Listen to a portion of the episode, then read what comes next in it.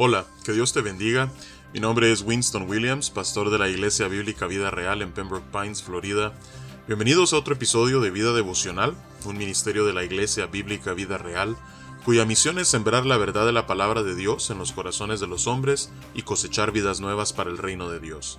Para más información puedes visitar nuestra página web www.ibvidareal.org o seguirnos en nuestra página de Facebook en arroba ibvidareal.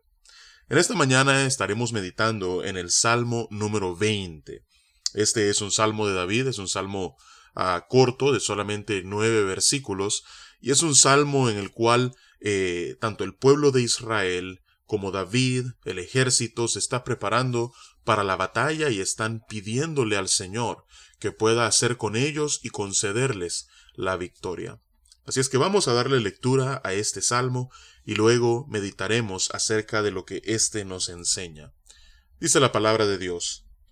Jehová te oiga en el día de conflicto.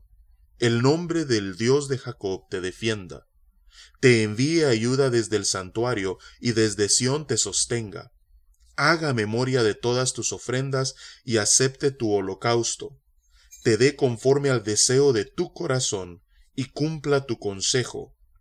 Nosotros nos alegraremos en tu salvación y alzaremos pendón en el nombre de nuestro Dios. Conceda Jehová todas tus peticiones. Ahora conozco que Jehová salva a su ungido, lo oirá desde sus santos cielos, con la potencia salvadora de su diestra, estos confían en carros y aquellos en caballos, mas nosotros del nombre de Jehová nuestro Dios tendremos memoria. Ellos flaquean y caen, mas nosotros nos levantamos y estamos en pie. Salva Jehová, que el Rey nos oiga en el día que lo invoquemos. Que Dios bendiga su palabra. En este salmo vemos eh, una oración que el pueblo de Israel eleva a favor de, su rey, es decir, eh, del rey David, pidiéndole a Dios que pueda no solamente eh, escuchar su oración, sino concederle la victoria en batalla. Esta oración la vemos desde el versículo 1 hasta el versículo 5 y vemos nosotros una serie de peticiones que el pueblo hace a favor de David.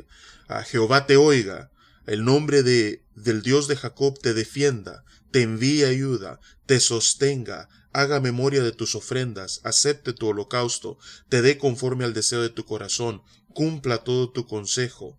Así es que vemos nosotros en los versículos del 1 al 4 todas estas peticiones que el pueblo de Israel elevan a Dios a favor del rey, pidiendo que Dios no solamente escuche, sino que también le conceda la victoria.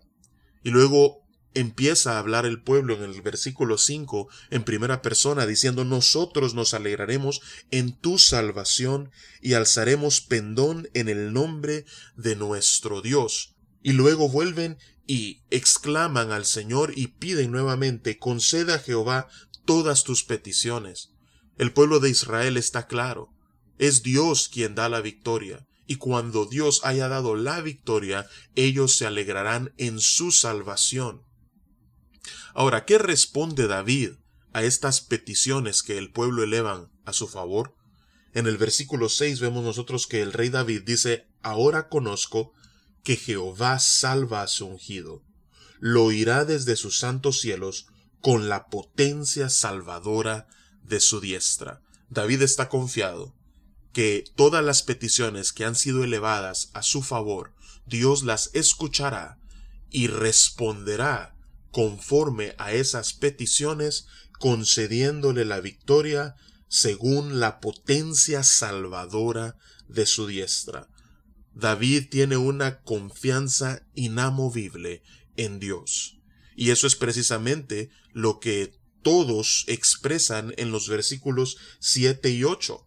A diferencia de el ejército enemigo, que confían en carros y en caballos, el pueblo de Israel confiaba en el nombre de Jehová su Dios y es de su nombre que tenían memoria. En esos momentos de conflicto, mientras se adiestraban para la batalla, a quien traían a sus memorias, en quienes estaba su meditación, era en Dios. No estaban colocando su confianza como el enemigo en sus carros y en sus caballos, sino que estaban confiando en Jehová de los ejércitos. Nuevamente, vemos nosotros en el versículo 8 que el ejército enemigo ya que su confianza estaban en cosas que podían fallar, que no podían en un eh, caso de emergencia resolverles, ya que ellos confiaban en cada una de estas cosas, ellos flaqueaban y caían. Pero el pueblo de Israel, puesto que su confianza estaba en Jehová, ellos se levantaban y estaban en pie. ¿Por qué? Porque estaba su confianza puesta sobre algo completamente sólido, nada más y nada menos que el creador de los cielos y la tierra, y no solamente aquel que los había llamado de Egipto y les había dado la tierra por heredad, concediéndoles victoria tras victoria, sino quien hasta el presente les sustentaba con el poder de su diestra. Así es que en el versículo 9 vemos este hermoso salmo llegar a una culminación muy similar a como inicia, en donde exclama el pueblo, salva Jehová, que el rey nos oiga en el día que lo invoquemos. Y así como vemos nosotros en el versículo 9, a rey con R mayúscula, esta no es una referencia a David, más probable es una referencia al rey de reyes y señor de señores, es decir, a Jehová. Así es que la pregunta que yo te hago en esta mañana es, ¿en dónde estás colocando tu confianza? ¿Acaso tu confianza, al igual que el ejército enemigo del pueblo de Israel, está en cosas en las cuales no te podrán resolver siempre porque no son completamente fiables? Ellos confiaban en carros y en caballos. ¿Acaso tu confianza está en tu carrera? ¿Acaso tu confianza está en tu cuenta bancaria? ¿Acaso tu confianza está en una relación? ¿Acaso tu confianza está en tus habilidades? ¿Acaso tu confianza está en tu propia inteligencia? ¿Acaso tu confianza está en lo que tienes, en lo que posees, en tu cuenta de retiros, en tu ah, crédito? ¿En qué está tu confianza en este día? Porque si no está en Jehová, si no estás encomendándote a aquel que puede salvarte con el poder de su diestra, el cual jamás te fallará, como todas estas demás cosas podrían hacerlo, entonces podrías estar en terreno peligroso, ya que podrías flaquear y caer. Así es que yo te animo en esta mañana que tu confianza esté en Jehová de los ejércitos, nuestro Dios, y que de Él tengas memoria a medida te enfrentas no solamente a las batallas presentes, sino a todas esas batallas que se avecinarán en el futuro.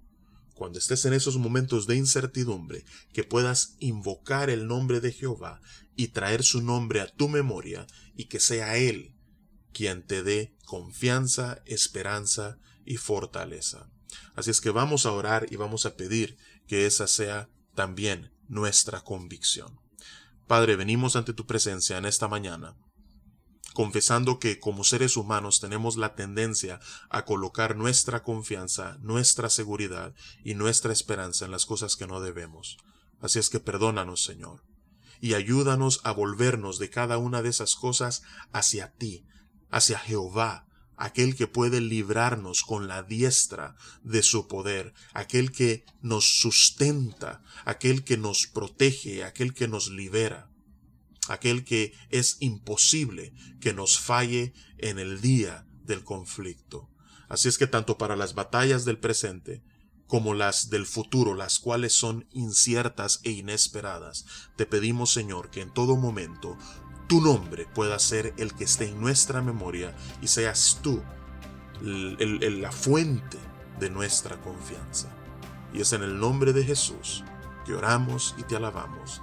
Amén y amén. Que Dios te bendiga y con el favor del Señor nos encontraremos mañana.